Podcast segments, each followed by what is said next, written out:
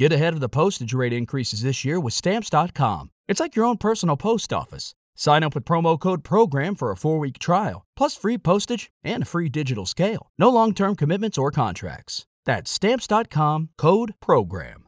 With the Lucky Land slots, you can get lucky just about anywhere. This is your captain speaking. Uh, we've got clear runway and the weather's fine, but we're just going to circle up here a while and uh, get lucky. No, no, nothing like that. It's just these cash prizes add up quick. So I suggest you sit back, keep your tray table upright, and start getting lucky. Play for free at LuckyLandSlots.com. Are you feeling lucky? No purchase necessary. Void where prohibited by law. 18 plus terms and conditions apply. See website for details. Barcelona és ràdio. T'acompanya l'Albert Malla. Què tal, amics? Benvinguts al capítol 92. Al comencem amb documents sonors de la ràdio feta a Barcelona que vaig evitar pels pèls que es llancessin a les escombraries. Són cintes originals que no tenien cap còpia i que no podreu escoltar en lloc més que aquí. Joan Monsó Cabús entrevista un dels artífecs més importants de Ràdio Associació de Catalunya als anys 30, Teodor Garriga. Extraiem els fragments que ens han semblat més interessants. A partir del 20 de febrer de 1931 comença a emetre Ràdio Associació de Catalunya simultàniament amb Ràdio Barcelona i Ràdio Catalana.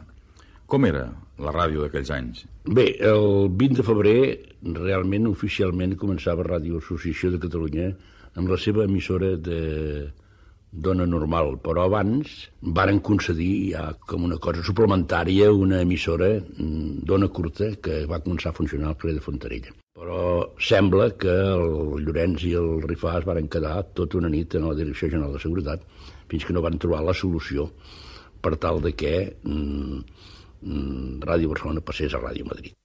Ràdio Associació de Catalunya va començar a emetre, com us dic, amb moltes dificultats, perquè no podia emetre tot el dia, i fins que no va venir el moment de la República en què el president Macià va signar un decret, potser l'últim o l'únic decret que existeix en nom de República Catalana. El mateix, el dia 15, eh, el Ventalló, que era de la Junta Directiva de Ràdio Associació de Catalunya, en aquell moment em penso que era director de l'Opinió, va demanar al president que acabés amb aquesta discriminació per Ràdio Associació de Catalunya i li va dir redacteu-me vos mateix el decret que el signaré i eh, allà mateix el va signar.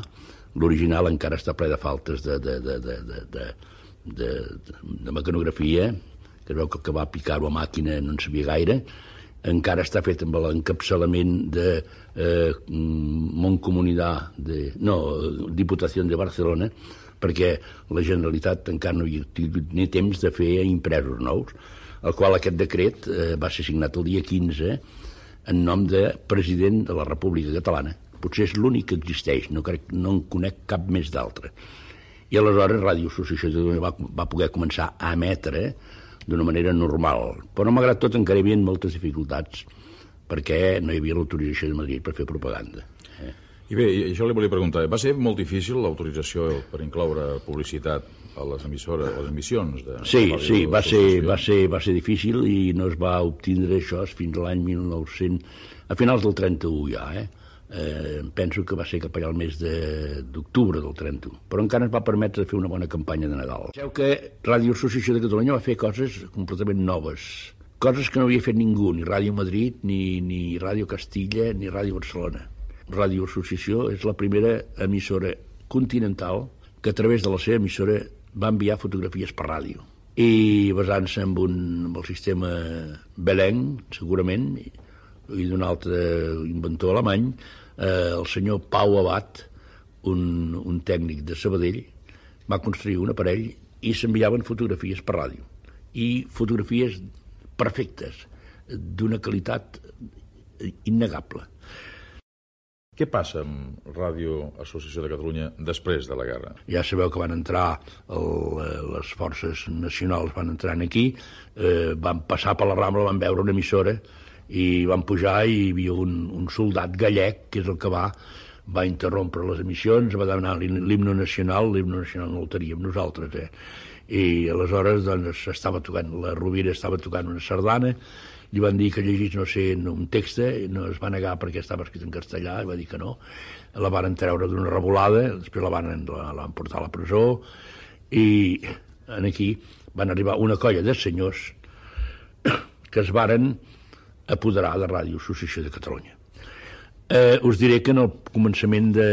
Tinc una nota aquí davant meu, el 9 d'agost del 1940, firmado por el director, es va posar enganxat en, el, en, oficines de, perquè tothom ho pogués veure, de Ràdio Espanya, una nota que Los empleados de oficinas técnicas y demás secciones de la cooperativa Radio España, emisora EAJ15, bajo su palabra de honor no hablarán durante las horas de oficina otro idioma que el español, según órdenes del excelentísimo señor gobernador civil de la provincia.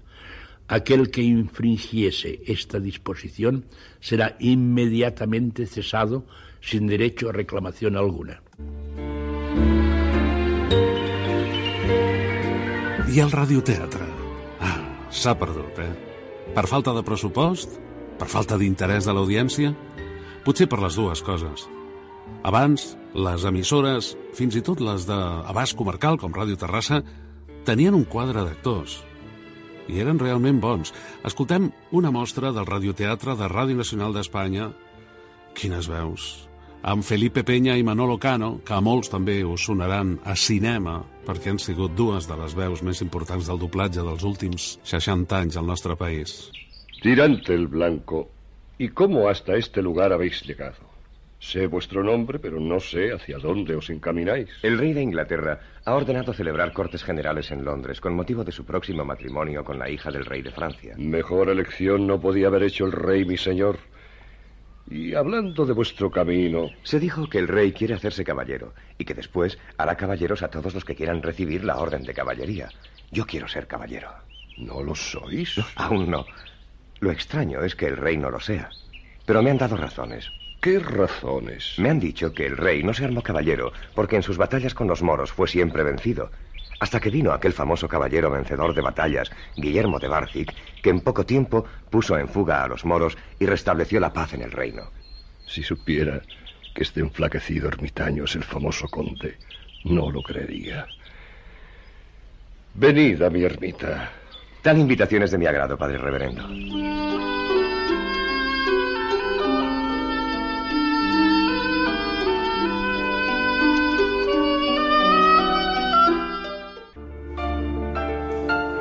I Ràdio Espanya de Barcelona, abans Ràdio Associació de Catalunya, després Ràdio Reloj i Cadena Catalana, en l'actualitat Onda Cero i sempre EAJ15. Gran èxit de En busca del culpable.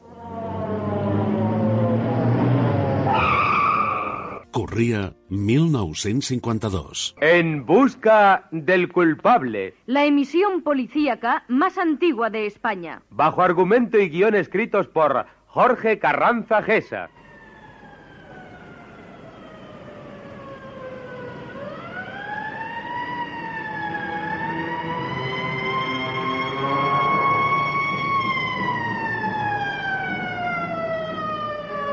Un radioteatre amb la participació del públic que havia de dir, que havia d'encertar qui era el culpable de cada obra.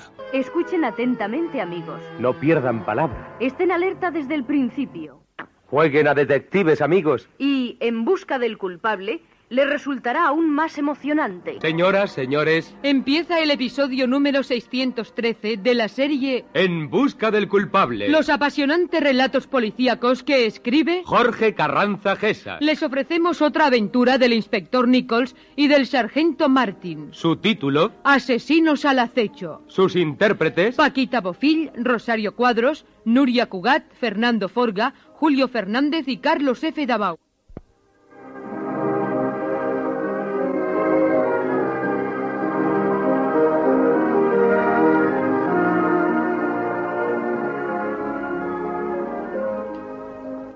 Gertrudis Fitzgerald, emigrante irlandesa, viuda, de 58 años de edad, encontró trágica muerte la noche del 6 de febrero de 1966 en la carretera de Nueva York a Trenton.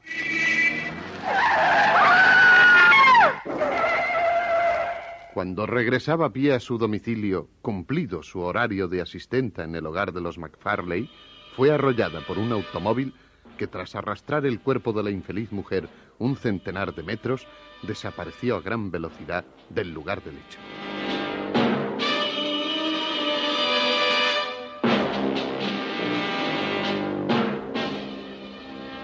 Accidentes semejantes ocurren todos los días y a todas horas en todas partes del mundo. Automovilistas embriagados, conductores temerarios, seres sin conciencia ocasionan anualmente cientos de miles de víctimas. Son como asesinos en potencia que acechan en cada curva, en cada recodo, en cada encrucijada. Lamentablemente, un elevado tanto por ciento de estos crímenes quedan impunes por falta de testigos o de pruebas. La muerte de la señora Fitzgerald pudo ser un caso más sin el debido y ejemplar castigo. Por fortuna, hubo un testigo del accidente, y las declaraciones de ese testigo, hábilmente aprovechadas y ampliadas por la innata perspicacia de mi jefe, el justamente célebre inspector Nichols, condujeron al total esclarecimiento del asunto. Los hechos se desarrollaron de la siguiente manera.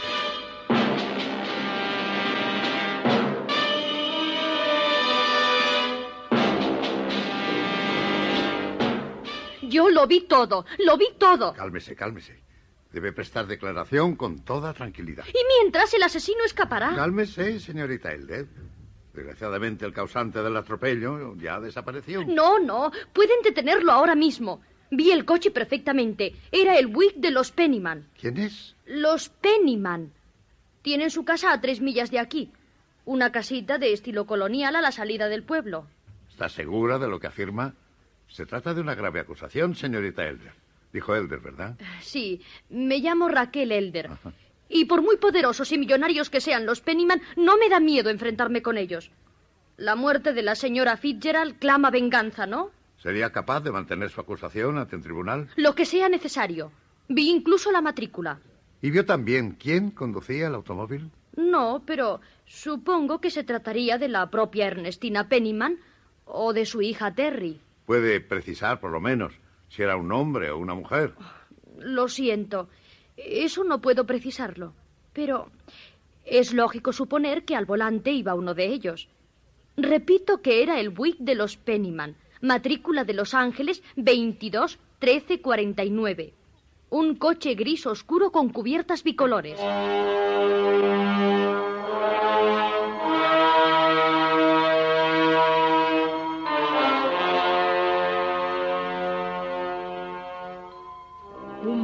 Gris oscuro con cubiertas bicolores y matrícula de Los Ángeles.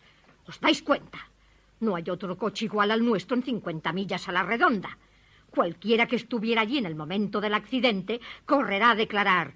Era el Buick de los Pennyman. Mamá, a esa hora, ¿quién pudo ver algo en la carretera? Había esa pobre mujer, ¿no? Sí. Pues del mismo modo pudo andar por allí cualquier otra persona. Mamá está haciendo una montaña de un grano de arena. No hemos pedido tu opinión. Cállate. Estás borracho, Jack. Un poquito alegre. Mi querida hermanita, solo un poquitín alegre. Hay que hacer algo con Jack, mamá. Si lo encuentran en ese Sí, estado... ahora nos ocuparemos de él. Lo más urgente era el coche. Terry, ¿estás segura de que no queda ninguna mancha de sangre en el parachoques o en la carrocería? Ninguna, mamá. Y el barro de los faros. Los he dejado completamente limpios. Tenemos visita. Será... será la policía. Conservemos la calma. Ve a abrir, Terry. Sí, mamá. Y procura conducirte con naturalidad. Sí, mamá. Es la primera vez que veo a la frígida e imperturbable Ernestina Pennyman perder la calma. ¡Cállate! Y su media docena de abogados. ¿Por qué no deja que sean ellos los que traten con la policía? He dicho que te calles. Ay, les paga para que defiendan sus intereses, ¿no? Mamá, son ellos. Por Dios, Terry, no pierdas la cabeza. Un tal inspector Nichols desea hablar con usted. De acuerdo. Dile que pase. Mamá, ¿qué va a ocurrir? Nada si procuramos conservar la serenidad. Oídme bien los dos. En el peor de los casos, pueden llegar a demostrar que era nuestro automóvil, pero no saben quién lo conducía. Si nos mantenemos unidos, no averiguarán jamás.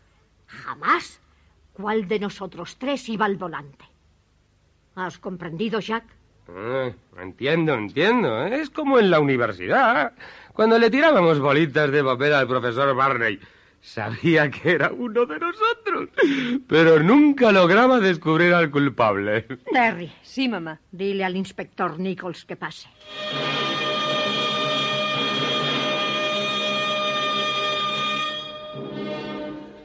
Estos son los hechos, señora Pennyman. El testigo, la señorita Elder, ha firmado una declaración según la cual fue el automóvil de su propiedad el que arrolló a la pobre mujer y luego se dio a la fuga. Oh, ¡Qué cosa más absurda! El coche de usted es un Buick de carrocería color gris oscuro Sí. y lleva neumáticos bicolores. Sí. Está registrado en Los Ángeles con la matrícula 221349. Sí, sí. Todos los datos coinciden. Pero esa mujer o miente o se confundió. Parece estar muy segura de sus afirmaciones. En ese caso, habrá que ir pensando en que solo se trata de comprometer el buen nombre de mi familia. Oh, ¿Qué interés puede tener en mezclarles en el asunto? Me gusta ser realista y sé que ni yo ni mis hijos gozamos de muchas simpatías por estos alrededores. Muchos no me perdonan que haya logrado reunir una respetable fortuna solo a costa de mi trabajo y de mi esfuerzo. Me odian porque me envidian.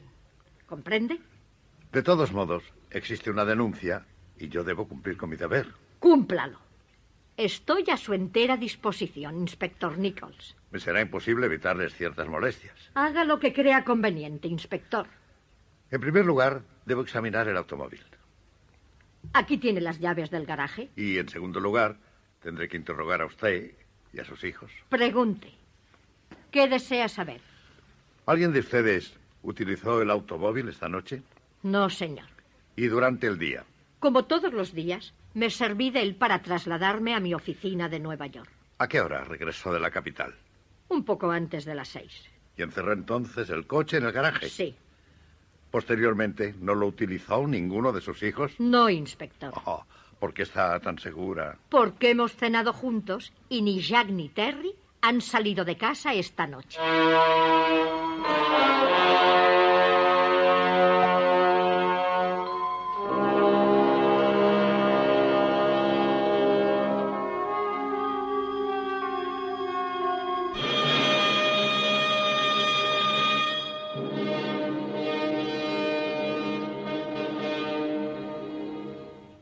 El momento de reflexionar ha llegado, amigos. ¿Saben ya quién es el culpable? Jueguen a detectives y remitan su solución.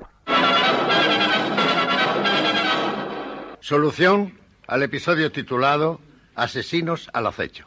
De los tres miembros de la familia Pennyman, Ernestina, Jack y Terry, el culpable del atropello que causó la muerte de la señora Fitzgerald no era otro que Jack Pennyman, el hijo. El joven Pennyman conducía en estado de embriaguez el automóvil y le fue causa del mortal accidente. Pese a sus negativas y pese también a las medidas que adoptó su madre para alejar sospechas y evitar a su hijo los peligros de un juicio, su culpabilidad me pareció evidente cuando examiné el vaso en el que Jack afirmaba haber vaciado casi toda la botella de whisky. Recordarán que en el fondo del vaso, según hizo notar mi ayudante, el sargento, existía una pequeña grieta en la que se había depositado un moho casi imperceptible. Moho, amigos, suciedad. Pues bien, si en verdad Jack Pennyman hubiera bebido de aquel vaso, la fuerza del alcohol hubiera destruido el moho. No era así, y por consiguiente, Jack mentía. Estrechada a preguntas, no pudo negar ya su culpabilidad y confesó que en efecto estaba completamente ebrio cuando se produjo el accidente antes del regreso a su domicilio. Un actor de radioteatre d'aquella època no identificat ens explica dues anècdotes. Antes se radiaba, eh, en vez del martes, bueno, se ha, se ha radiado en diferentes días. Y se radiaba, cuando yo recuerdo esto, en jueves. Y yo lo confundí como si fuese un domingo. Y en vez de venir a la emisora, pues me fui a acostar. Y no vine, claro. Y estando en la cama, ya a las 11 o las 12 o así, pensé, pero, pero si hoy, hoy era un, era un día que me tocaba ir, estar en la emisora, estar allí, ir allí, cómo se lo habrán arreglado, y efectivamente se lo arreglaron, diciendo Nichols dijo esto, Nichols dijo lo otro, cuando Nichols dijo lo de más allá, y suprimieron el personaje y se lo arreglaron como pudieron. Sí. Y la otra vez recuerdo un día, estando en el teatro, que estaba yo sentado junto a unos jóvenes que en un intermedio pues discutían de cosas y hablaron de la radio. Y salieron a hablar de los seriales. A uno le gustaban, a otro no le gustaban. Y hablando, hablando, salieron también a relucir las emisiones policíacas. A uno le gustaban, al otro no le parecían tan bien. Yo les dije, bueno, pónganse ustedes de acuerdo en eso, pero no hablen mal del inspector Nichols porque lo tienen al lado. Y claro, se quedaron sorprendidos porque sí se habían imaginado otra clase de personaje. Y nos, nos echamos a reír los tres y quedamos así amistosamente. Okay, round two. Name something that's not boring. A laundry? Ooh, a book club. Computer solitaire, huh? Ah, sorry, we were looking for Chumba Casino. That's right. ChumbaCasino.com has over 100 casino style games. Join today and play for free for your chance to redeem some serious prizes. ChumbaCasino.com. No purchase necessary. Void where prohibited by law. 18 plus terms and conditions apply. See website for details. With the Lucky Land slots, you can get lucky just about anywhere. This is your captain speaking. Uh, we've got clear runway and the weather's fine, but we're just going to circle up here a while and uh, get lucky.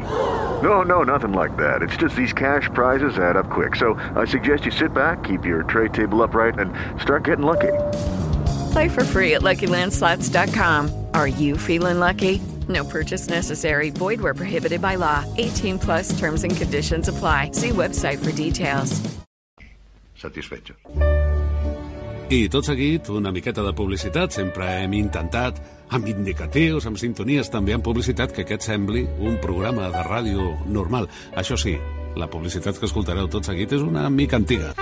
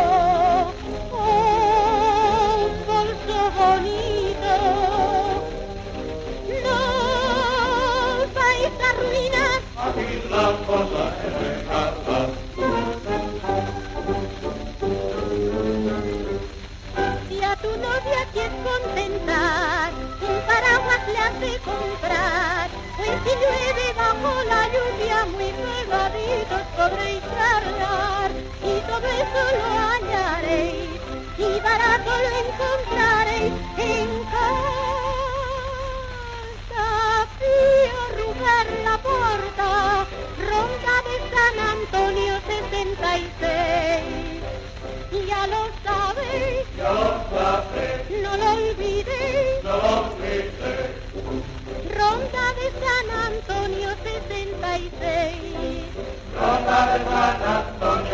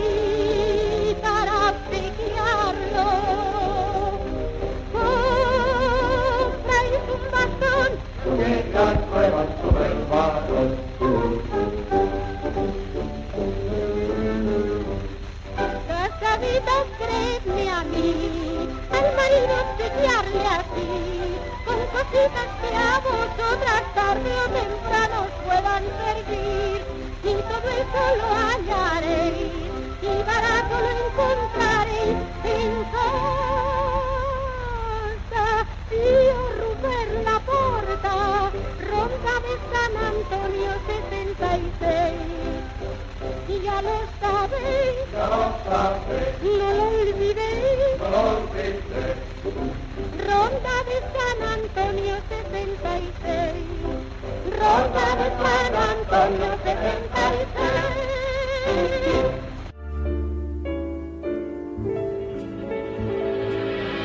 preguntat alguna vegada... No, segurament no. Què deuria cobrar la Montserrat Cavaller la primera vegada que va cobrar per cantar? Recorda ara, si més no, uh, quin va ser la, la, la, el primer sou que va tenir? El primer? Sou. El primer sou? Ah, de, primer de tot, jo vaig prendre part eh, a un concurs de cant que es feia a Ràdio Barcelona i llavors vaig, vaig guanyar el, un preu, el preu, el, premi eh, que, que eren mil pessetes en aquell temps. Era, eh, sí, déu nhi sí, i una copa molt gran. I vaig cantar la Bohem al Teatre Victòria com, com, i en aquell moment em van donar un diploma a les mil pessetes i, un, i una copa molt gran un trofeu, trofeu. Eh, un trofeu que es deia, un trofeu. I va ser mil pessetes. Després cantava do, dues vegades, una o dues vegades a la ràdio a, a Ràdio Barcelona eh, i, i em donaven 75 pessetes. I, però era, però era molt perquè el meu pare guanyava eh, llavors guanyava crec que 250 300 pessetes al mes. I érem 5 i per tant jo aportava una quantitat i vaig treure eh, bastant treball a la meva mare que treballava a les 5 del matí fins a les 9 eh, eh, eh, treballava també a la universitat eh, Mhm. fent de, de neteja Sí, sí, o sí, sigui sí. la meva mare la vaig treure d'això per mi va ser una cosa molt gran Molt important. perquè em feia sempre plorar veure-la marxar a les 5 del matí Sí, tan, sí, sí, tan sí. aviat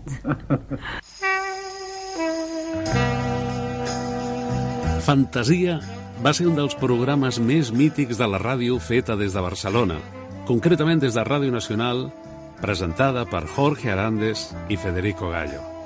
Hem aconseguit un fragment de l'edició final, una edició de luxe, celebrada al Palau dels Esports de Barcelona. Habitualment el programa es feia a l'estudi gran de Ràdio Nacional, a l'estudi cara al públic de Passeig de Gràcia número 1. En aquest àudio escoltarem també Maruja Fernández, aquesta veu tan característica que molta gent identificarà amb la senyora Francis perquè era la que feia el paper de la senyora Francis de totes les que ho van fer, la més popular i la última. Però Maruja també feia altres programes, estava a la plantilla de Ràdio Nacional. Havia nascut a Cuba, moria el maig de 2001.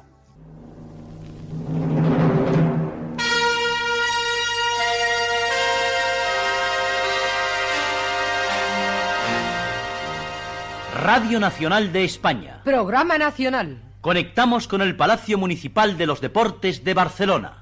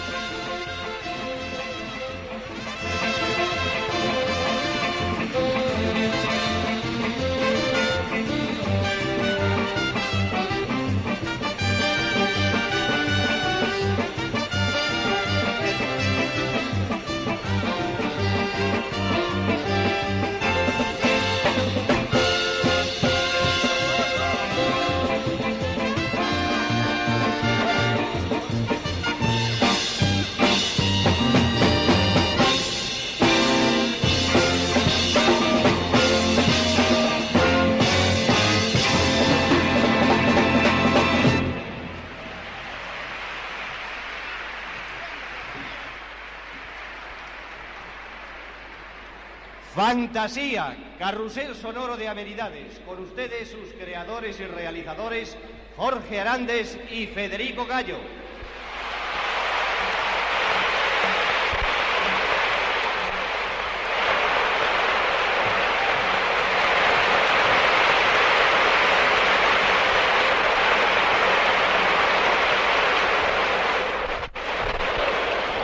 Señores, distinguido público, de toda España, muy buenos días. Una vez más, otra vez, después de unos cuantos años, con todos ustedes, con profunda emoción, puesto que por algo estamos celebrando 20 años de radio, 20 años de Radio Nacional de España en Barcelona y casi otros tantos de fantasía, aquel programa tan popular en la tarde de los sábados que a nosotros, a Federico Gallo y a este que les habla, les producía tantas y tantas emociones y tantas y tantas alegrías. En estos momentos en que vamos a empezar un programa único, excepcional, un espectáculo difícilmente superable por el número de actuantes que van a desfilar por este escenario, sobran las palabras, puesto que son ellos quienes se han adherido, quienes han venido a colaborar y a recordar con nosotros los que deben pisar este escenario y actuar ante este micrófono. Como siempre, en nuestras salidas, en nuestras presentaciones, me corresponde a mí, me correspondía a mí el hablar en primer lugar. Así Federico podía reservarse todo lo que yo no decía. Así es que Federico, tienes la palabra.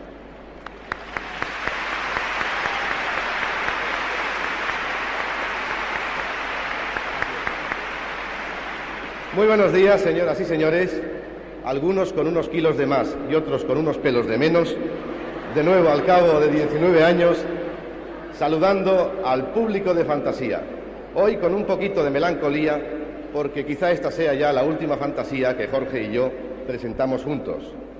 Mirando sin ningún triunfalismo, 19 años atrás, con toda objetividad, podemos decir que Fantasía ha sido un programa muy importante muy importante en el terreno radiofónico de nuestra Cataluña.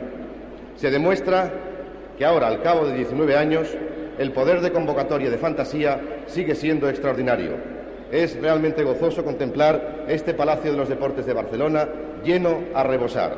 A todos ustedes, el público seguidor fiel de fantasía, que ha hecho posible que todos nosotros vayamos abriéndonos paso en el camino profesional, adquiriendo nuevas responsabilidades, muchas gracias a todos los compañeros, a todos los artistas que hoy de nuevo, como uno solo, han respondido a nuestro llamamiento. Gracias también a esta fiel, extraordinaria orquesta de fantasía que dirige Alfredo Domenech, que durante años y años ha acompañado las figuras más importantes. A todos ustedes, de corazón, en este día, para Jorge, para mi entrañable amigo Jorge, con el cual este mundo difícil, sinuoso de la radio, tan propicio al envanecimiento, tan propicio a los disgustos. No ha hecho sino unirnos cada vez más. A todos, gracias. Y ahora vamos a presentar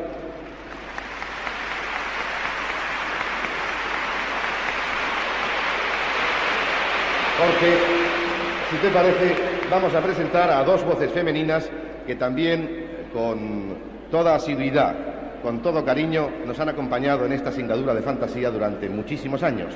En efecto, nuestro complemento en todas las fantasías, las voces femeninas, las voces y la presencia admirada siempre y aplaudida de María Matilde Almendros y Maruja Fernández.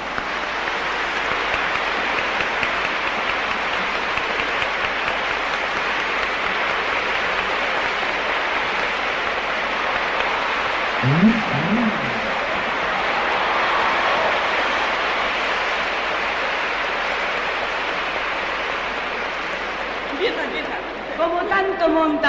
tanto, María Matilde Almendros, habla. Bueno, gracias. Con eso de ser la primera por orden alfabético, siempre paso la primera, queda más bonito. Amigos, oyentes y presentes, hoy tres emociones muy grandes. La primera, revivir un programa tan querido por todos nosotros.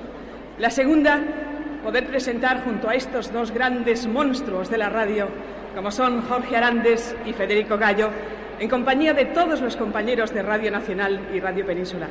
Y la tercera, y de verdad, de verdad, la más importante, es poder estar una vez más entre ustedes. Porque si no hubiera público, no existirían programas, de verdad.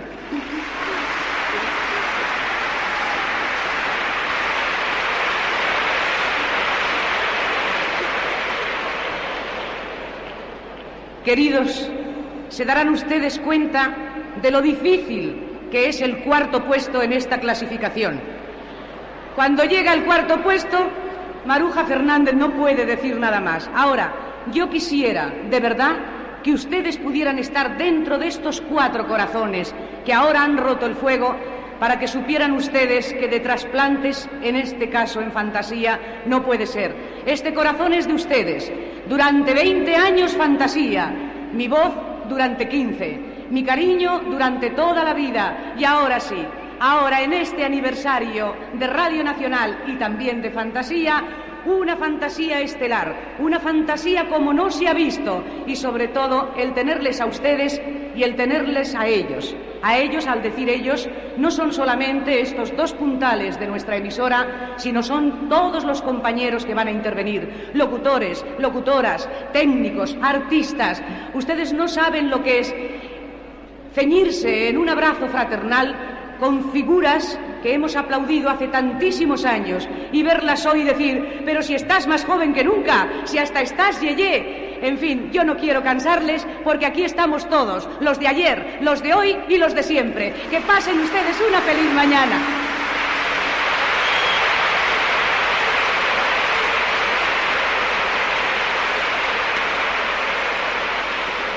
Bien, señoras y señores, sí queremos dejar patente nuestro agradecimiento en nombre de todo el equipo de Fantasía a los artistas que van a desfilar, porque todos ellos, incluidos los profesores de la orquesta que dirige Alfredo Domenech, han venido a esta fantasía de forma totalmente desinteresada.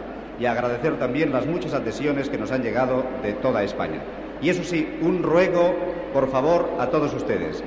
Debido al número de actuantes, solo podrá interpretar cada uno de ellos un número, un solo número. Por favor, ya sabemos que serán muchos los aplausos que tendrán, pero no podrán repetir o interpretar un segundo número, puesto que no podrían desfilar todos los actuantes. Y de nuevo con ustedes otra voz, en este caso una voz masculina, que también nos ha acompañado durante muchos años. Un extraordinario profesional, un querido amigo y un hombre popular en la radio española, Miguel Rey.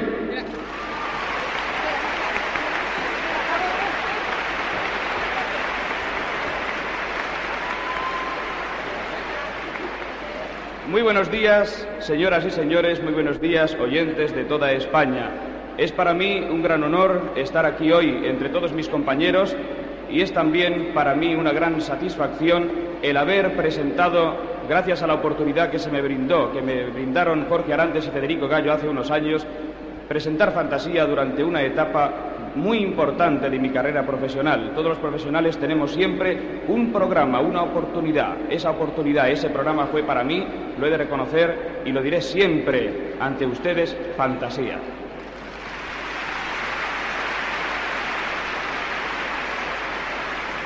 Y como en los viejos tiempos, voy a presentarles al primer intérprete, al primer gran artista que hoy nos acompaña, que inicia este carrusel fantástico de actuaciones que van a ir siguiendo y que han venido no solamente desde nuestra propia ciudad, sino de todos los puntos de España. Concretamente, este gran cantante que cubrió toda una época de la música ligera española, que obtuvo éxitos resonantes no solo aquí, sino incluso traspasando nuestras fronteras, ha venido hoy expresamente desde la capital, desde Madrid, para acompañarnos. Aquí está esa voz inconfundible, ese estilo, esa forma de cantar que inició escuela de Juanito Segarra.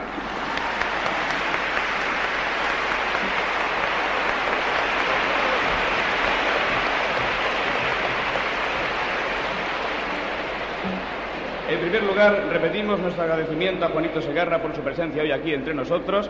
Acaba de llegar hace muy poquitas horas en avión desde Madrid y quisiéramos, primeramente, que eh, nos dijera de su época profesional cuáles son los éxitos que recuerda fueron los más resonantes.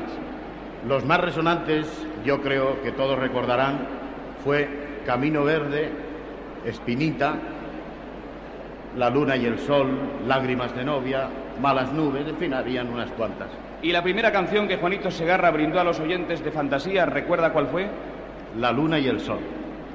Bueno, eh, yo creo que Juanito Segarra tiene, a pesar de tantísimos éxitos, uno que lo define, uno que siempre se asocia a su nombre artístico. Este es el que yo creo que en nombre de ustedes vamos a pedir a Juanito que interprete. ¿Qué les parece Camino Verde?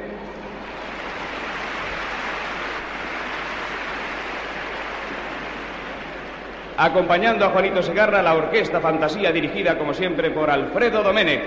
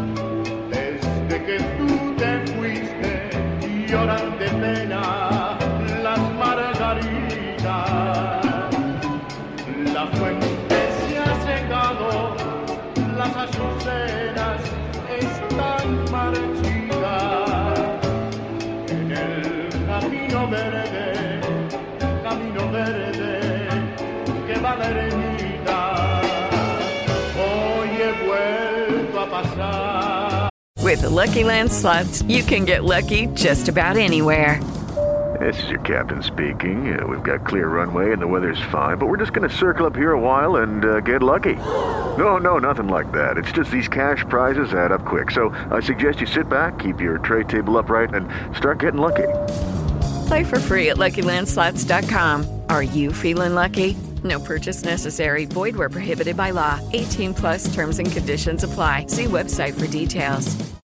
With Lucky Land slots, you can get lucky just about anywhere. Dearly beloved, we are gathered here today to. Has anyone seen the bride and groom?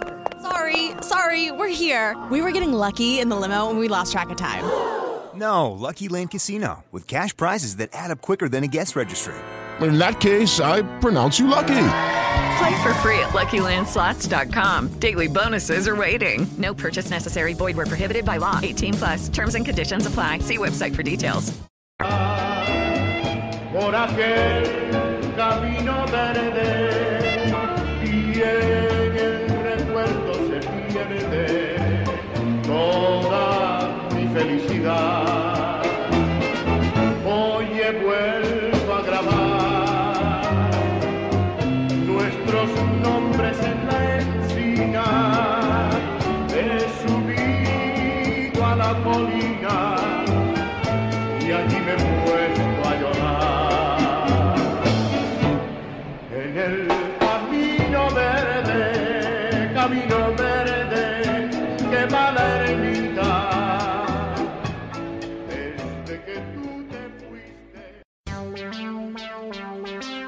Ei, moltes gràcies per estar en connexió amb aquest capítol de Barcelona és ràdio.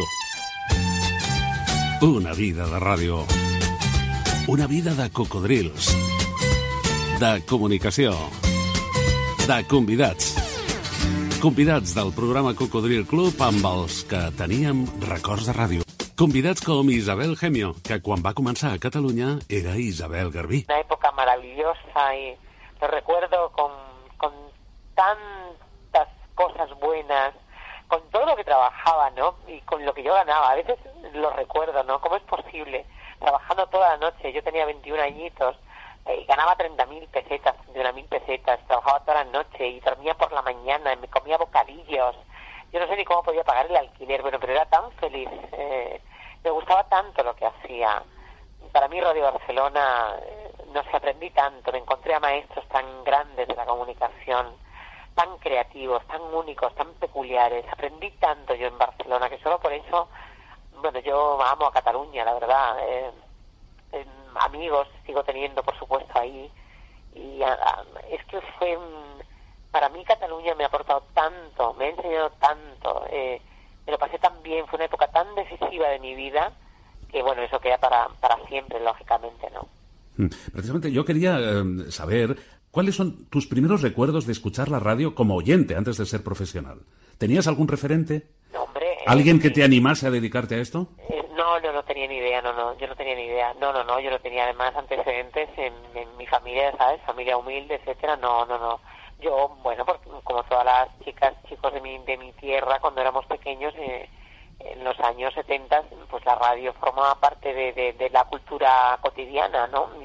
Las mujeres eh, escuchaban la radio mientras hacían los quehaceres domésticos y la abuela, lo- luego mi madre, la radio estaba ahí cada día, continuamente, ¿no? Con los discos dedicados, con las canciones, con las voces de los locutores entonces tan perfectas, me acuerdo de Radio Extremadura, yo oía unas voces con que vocalizaban tan bien, que hablaban tan bien, bueno, me quedé fascinada ya, ya, ya como oyente, ¿no? Y me gustaba mucho la, la música y los 40 principales y todo, todo, todo eso entonces.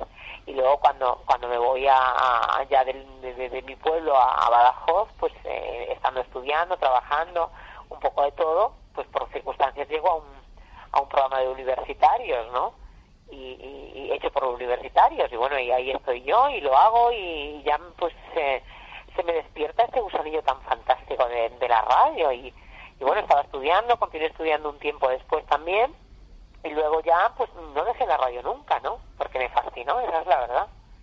Y aquí sigo, fíjate tú.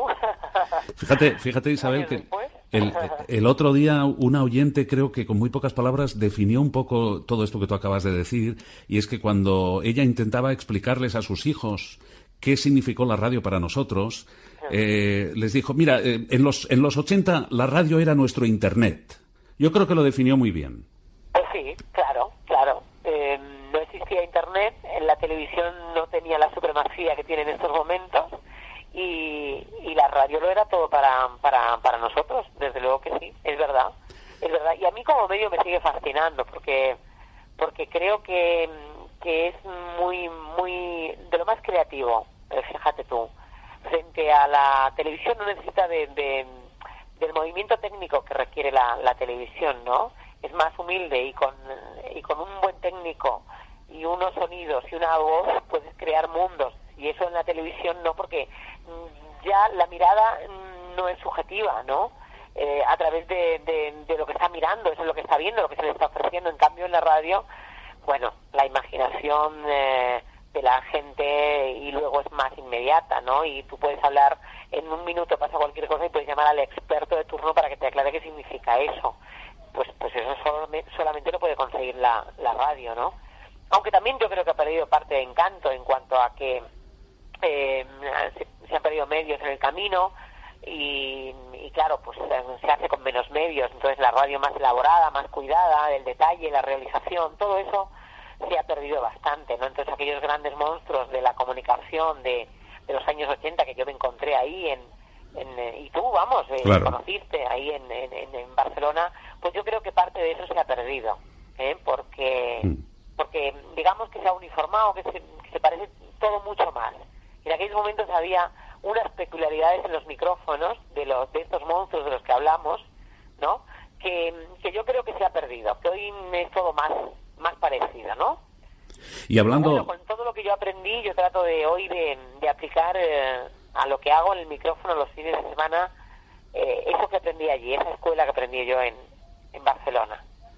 Y si me permites, Isabel, uno de los referentes más influyentes que yo tuve en mi adolescencia fue el genial e irrepetible Luis Arribas Castro. Poco me podía imaginar que al cabo de unos pocos años trabajaría con él en la misma emisora y también que, si la memoria no me falla, un día te conociera a ti en un piso que compartías en Barcelona con la que entonces era mi pareja radiofónica de aquella época, Maitri Borao.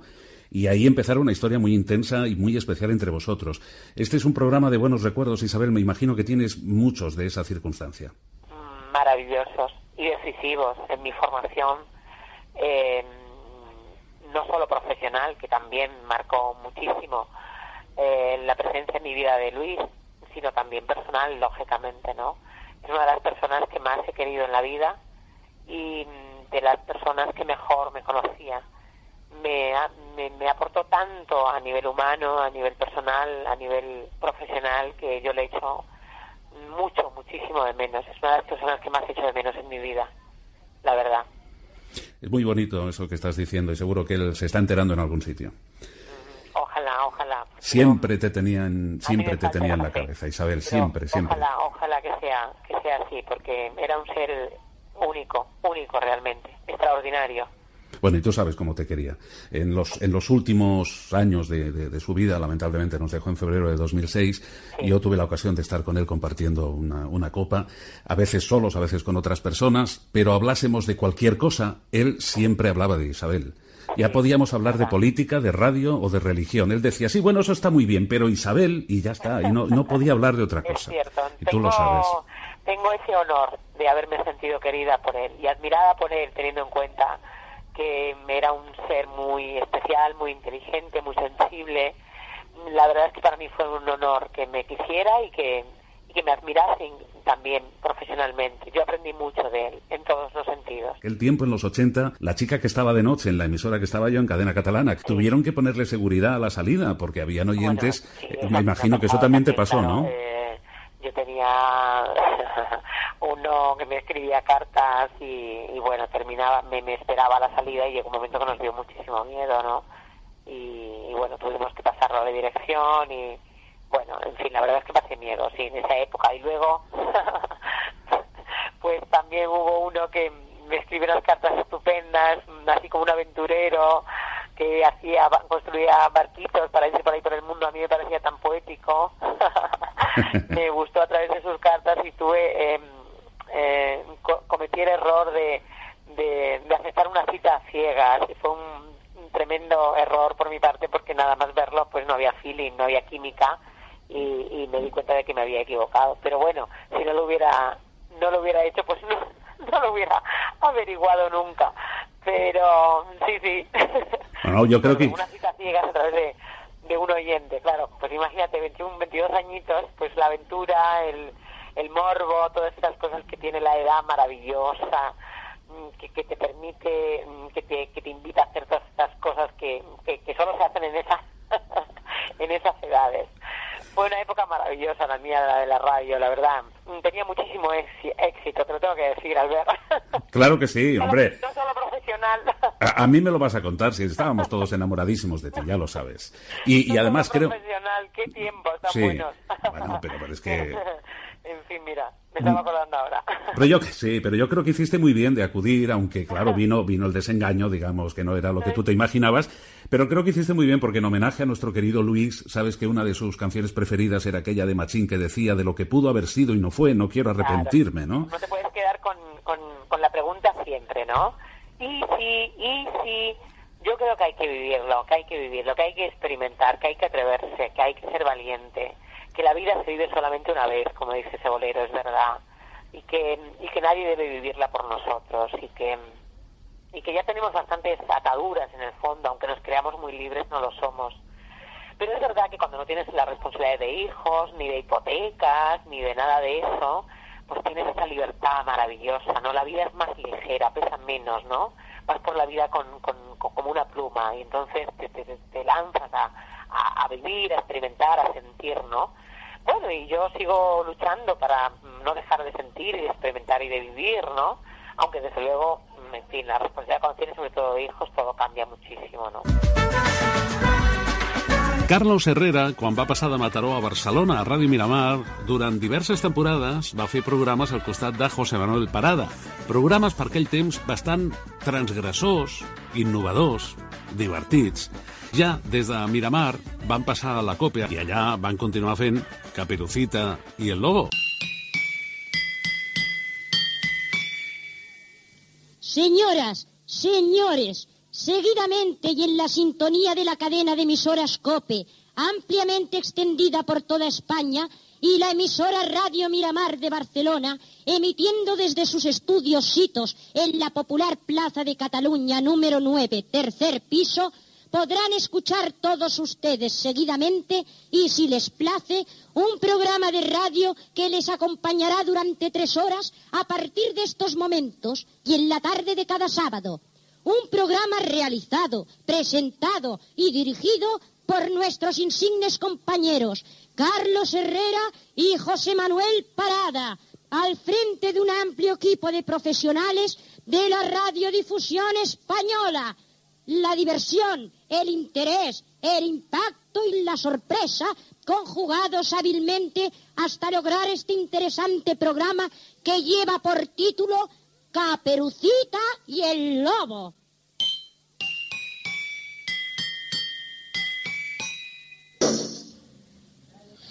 No, eh, no tiene usted palabras. No tengo palabras. Este fichaje, eh, este fichaje me ha dejado a mí absolutamente eh, sorprendido. Empiezan los programas como un parte de guerra, oye. Sí, sí, sí. Parece que diga, la guerra ha terminado. ¿Y quién es esta maravilla de, de persona? Una recomendación. Una recomendación. Una recomendación. Eh, una tía del director, pero no de cualquier director. Ah. Del director de los directores. Una tía del director de los directores. La señorita Alicia Orozco. Pero ¿cómo va a ser señorita siendo una tía del director de los directores? Ese es el Manuel? problema, Herrera, ese es el problema. Que es tía del director de los directores y además, señorita. Bueno.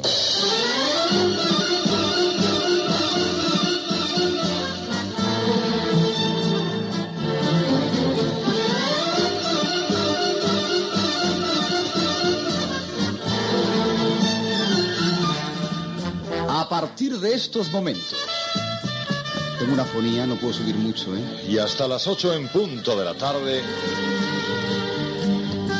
Es decir, las 7 en Canarias. El programa de radio. Caperucita y el Lobo. Inmersos ya en plena época navideña.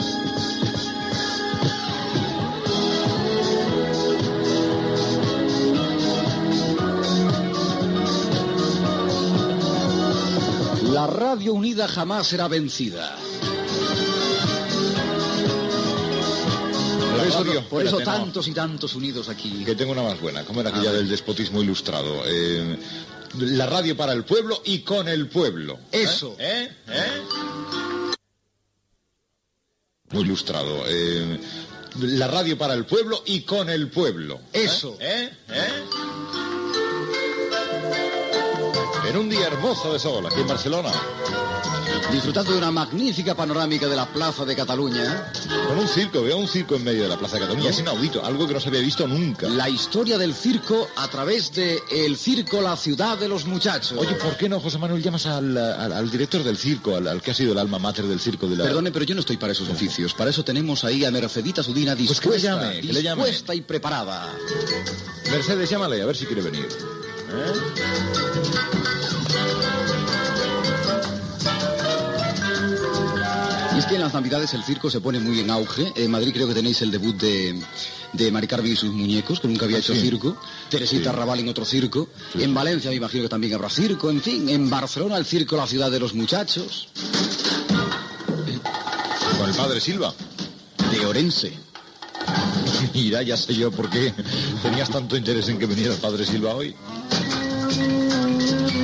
Es que si el pueblo unido jamás será vencido, los gallegos unidos jamás hemos sido vencidos, ni nos vencen ni nos vencerán. Pues mira, entonces voy a hacer que venga un charnego como yo. ¡Qué caramba! Carlos Herrera. Hola, Carlos. Hola, Albert. Sabes la alegría que me da estar en esta casa y contigo, que eres un amigo de corazón de hace muchísimos años. Pero, Carlos, ¿cuáles podrían ser tus primeros recuerdos de radio de antes de ser profesional? Pues mira, yo, mis recuerdos de la radio antes de ser profesional son los de un eh, eh, consumado oyente de radio. Em, La, la radio me fascinaba, la radio musical concretamente más porque era más joven y por lo tanto eh, me, me gustaba toda la radio. Pero en la radio musical en Barcelona se hacían maravillas. Y tú te acuerdas como yo porque somos de la quinta. A mí me entusiasmaba escuchar cuando llegaba a casa, si llegaba a tiempo el clan de la una, de Pallardó y al mil por mil de Pallardó en, en juventud, que era mi obsesión. Hola, Pops. Eh, me volvía loco, me entusiasmava. Bueno, toda Radio Juventud me gustava mucho, no? Esta bella. Nosaltres ens les havíem d'empescar amb programes d'humor, programes musicals i tal. I RJ2, que va ser eh, la primera emissora FM estèreo, i abans Ràdio Joventut, doncs va ser una capdavantera de la música jove que tu avui en dia es pot escoltar al teu programa, però, com deies, és difícil ara trobar en altres llocs. O si la trobes, a vegades no està ni presentada, la gent jove no sap ni qui la canta ni qui l'escolta i no té aleshores doncs, eh, aquella mena de motivació per anar a buscar aquell disc. No? Aquella ànima, no? Mhm. Aquestes radiofórmules comprades per catàleg a, Clar. Amèrica. Clar, clar. I sobretot el que hi ha, jo me n'adono molt, i tu te'n deus adonar també, de que hi ha molta gent entre en un segment d'edat eh, comprès entre els eh, 35 fins als 55 o 60 anys, que enyoren molt aquella música i aquella, aquell tipus de ràdio. No? Aquella manera de, de aquella fer manera programes fer de música. programes, Sí, sí, sí. Jo crec que, d'alguna manera, tot torna.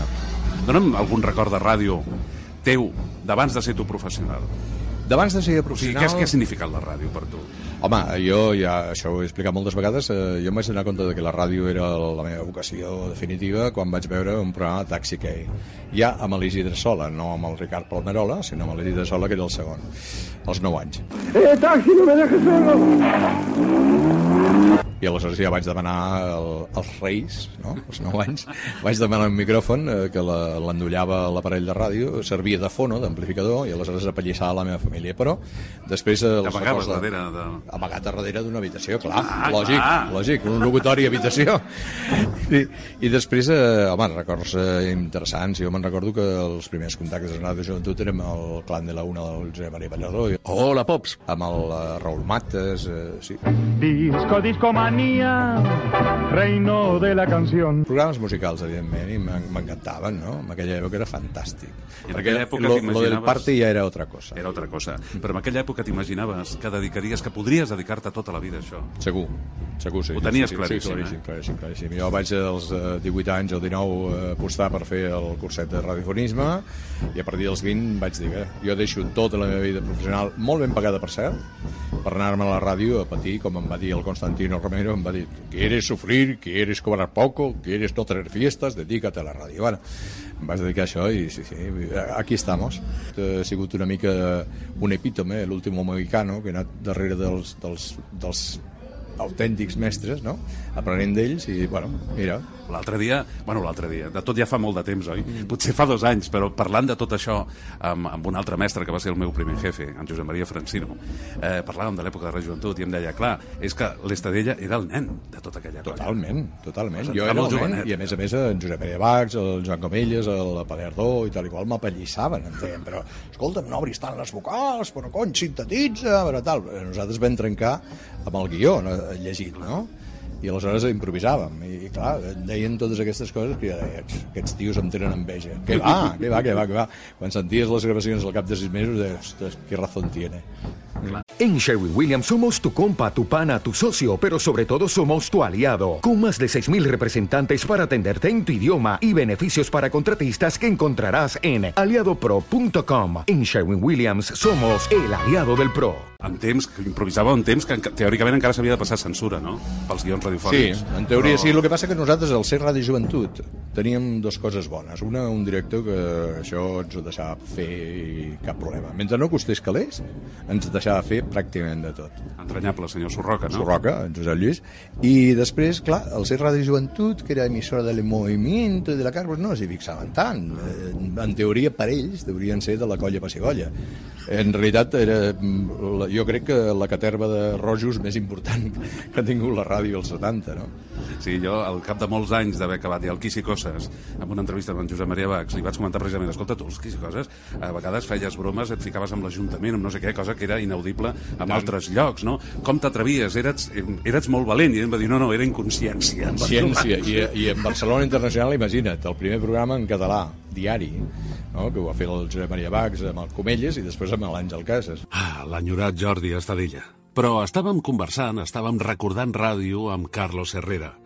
Una altra veu, Carlos? Comellas, te acordarás en RJ2. Claro. Amigos, aquí está. Y sobre todo, por encima de todos, un ídolo para mí de la radio, eh, de la radio musical, que creo que como nadie la ha hecho, que ha sido eh, Rafael Turia. Que era más que la radio musical. Rafael Turia era un totémico hombre de radio, ¿no? Como Arribas Castro, como, como muchos otros. Pero con ellos yo he pasado una adolescencia y una juventud extraordinarias. Hombre, pues ya tenemos más cosas en común, Carlos. Además de la edad y la profesión, nuestra adolescencia, escuchando a Rafael Turia, hemos conseguido un fragmento de su programa Verbigracia. 1974. Buenas noches. Radio Barcelona, la radio. Y aquí estamos los de siempre. En mesa de mezcla y magnetofones Verbigracia, Manolo Cornejo. En el montaje musical Verbigracia, Pedro Ganigué. En el micrófono 3 del estudio 2, al revés, 2 del estudio 3, Rafael Turia.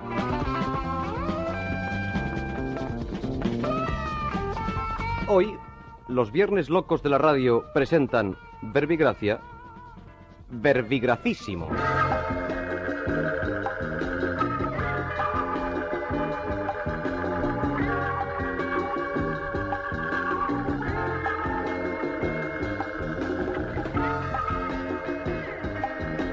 Buenas noches, desde el estudio 3 de Caspe del Rey, a las 9 y 18 minutos de la noche. Bienvenidos a Estudio Abierto, perdón, a hoy 19, perdón, a Verbigracísimo.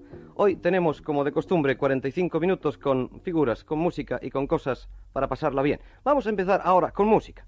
Está hoy con nosotros una figura importante, una figura que ha dado mucho que hablar y mucho que cantar dentro del mundo del disco y del mundo de la música. Es alguien que sin duda todos ustedes recuerdan y que se llama Neil Sedaka. Cuando quieras.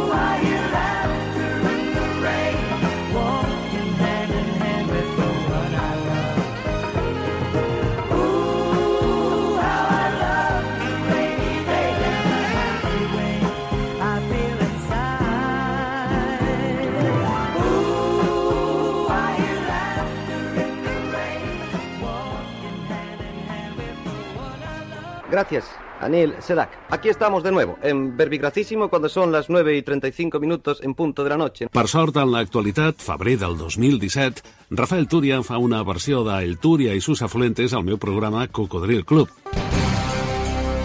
El Turia y sus afluentes. Abróchense los cinturones que vamos a volar a 1939. La Metro Goldwyn Mayer presenta una película titulada El Mago de Oz. Hasta el último momento, los productores dudan en incluir en la película un tema de Harold Arlen cantado por la jovencísima Judy Garland. Una canción que, con el tiempo, se ha convertido en una de las mejores del siglo XX. Somewhere Over the Rainbow.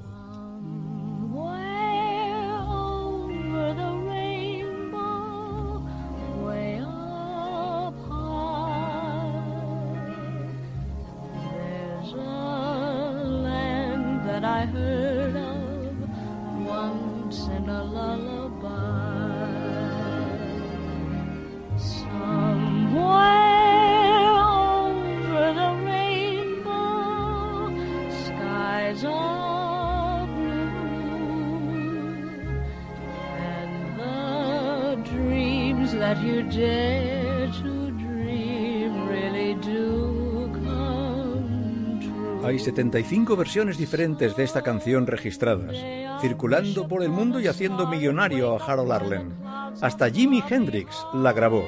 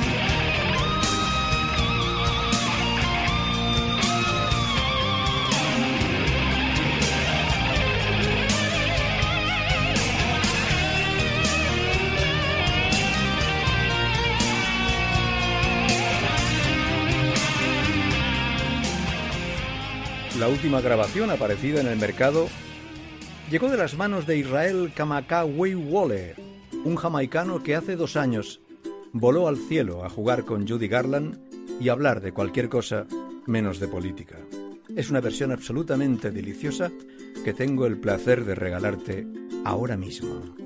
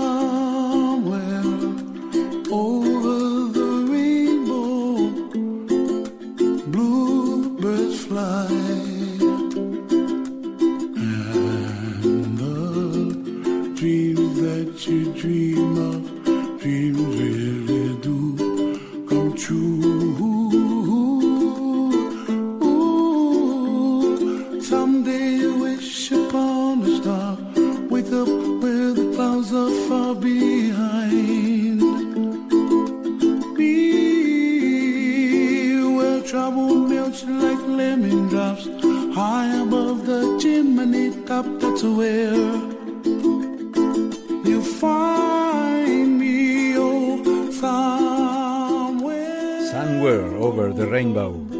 Una canción nacida en 1939 con la música de Harold Arlen, llevada al cine con la película Mago de Oz y la voz inconfundible de Judy Garland cuando era tan jovencita, tan jovencita, como nos gustaría serlo a todos ahora mismo. Espero que nos veamos pronto. Un saludo cordial, eso sí.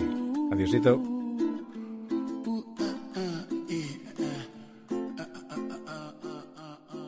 Escoltem so original de com ho feia als anys 70 a Ràdio Barcelona.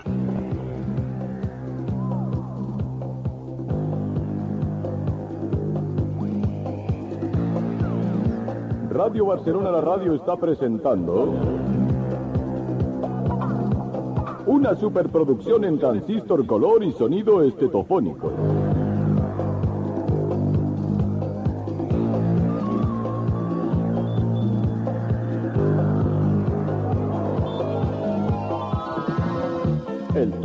Y sus afluentes.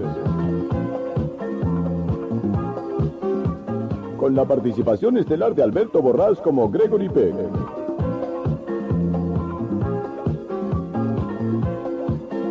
Manel Cornexus como el hombre lobo.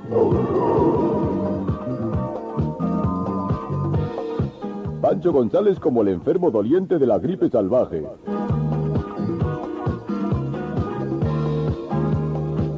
Rafael Turia como Ralph Mississippi.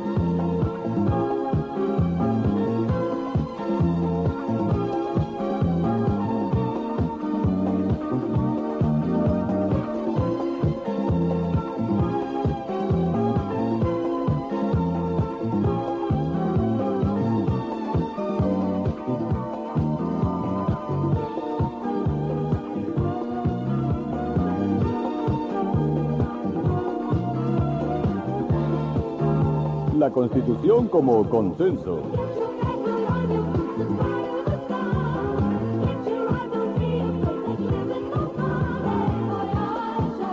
A ver si empiezan a tomarse las cosas en serio porque esto ya empieza a ser un pitorreo de mucho cuidado. Hay tres criaturas que se llaman algo así como oro blanco. Unas gotitas de sauna en la fría mañana del sábado. White Golden.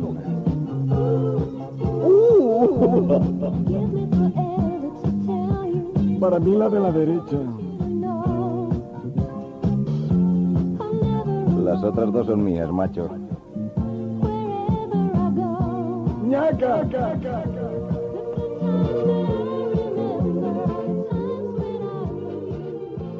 La cinta magnetofònica que hem aconseguit no estava editada i per això podem escoltar ara també això. Esta es, mis queridos contribuyentes, la música impresionante de una banda llamada Fogat. Stay with me, quédate conmigo. Ha estado bien eso, Túria. M'ha agradat molt. Ara què? Momento que ahora apretamos un botón. El maricón del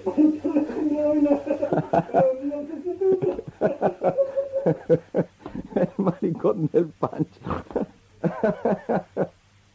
I amics del Cocodril Club, avui està amb nosaltres un convidat molt especial. Jordi González, què tal? Molt bé, i tu? Com estàs, Albert? Jo encantat de saludar-te després de tants anys. Després de tant de temps, Sí, sense veure'ns. vam començar més o menys a la mateixa època. Jo crec que sí, sí, sí. sí. Amb aquella ràdio. Quin, quin, quins són els teus primers records de ràdio d'abans de ser professional? Què escoltaves tu, Jordi? Jo a la ràdio sempre he escoltat paraula. A mi sempre m'han agradat els programes de paraula, els d'entrevistes i debats i informatius. Quines veus recordes Recordo temps? les veus sobretot de Ràdio Barcelona, de la, del Joan Castelló Rovira, de... Va arribar a ser jefe teu? Sí. Sí, quan tu vas entrar cap encara de era cap de programes. programes, no? Sí, sí, de Ràdio Barcelona. Doncs eh, permetem que recordem el gran Joan Castelló Rovira. Jo el vaig descobrir uns anys abans en un programa que feia els dissabtes a la tarda que es deia Musical Beat. Aquesta era la seva careta d'entrada. Hauria ser 1970-1971.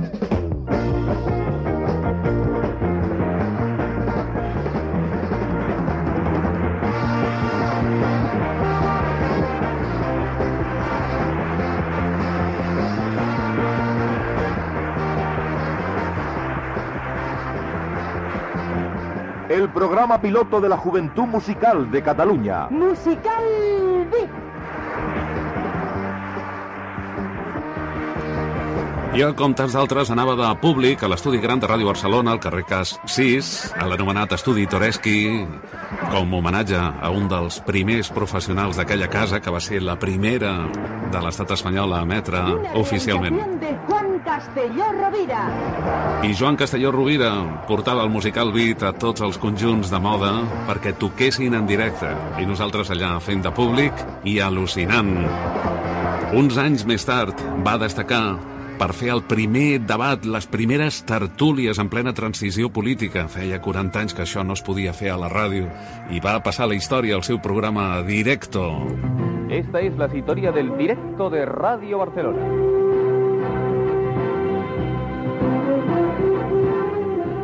Desde Sonimac.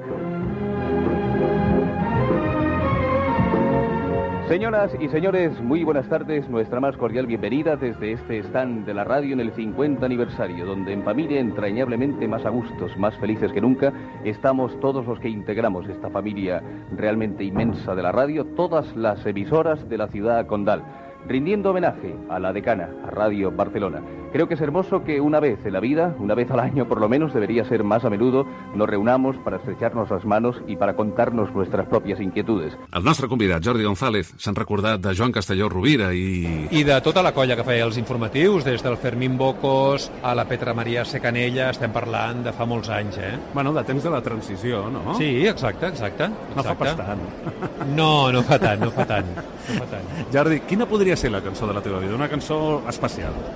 Home, hi ha una cançó que a mi sempre m'ha emocionat moltíssim escoltar, que és el Always on My Mind, uh -huh. cantada per Elvis Presley. No sé per què, no m'ho facis dir, però és una cançó que sempre que sona a mi m'emociona. I fins i tot he dit que m'agradaria que el dia que jo marxés sonés aquesta cançó al meu...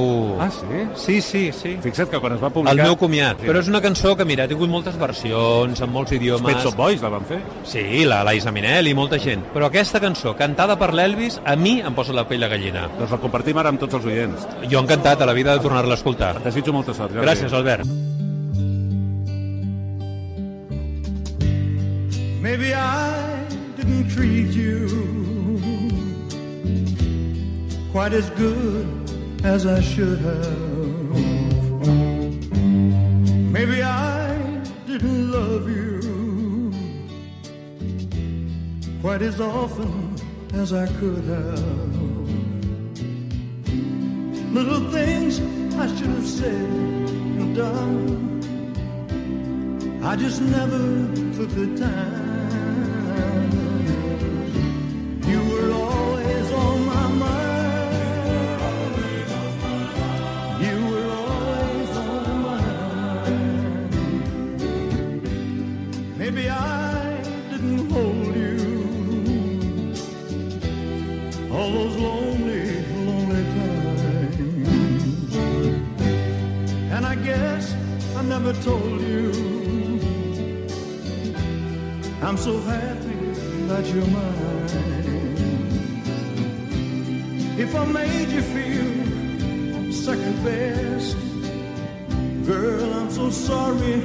I was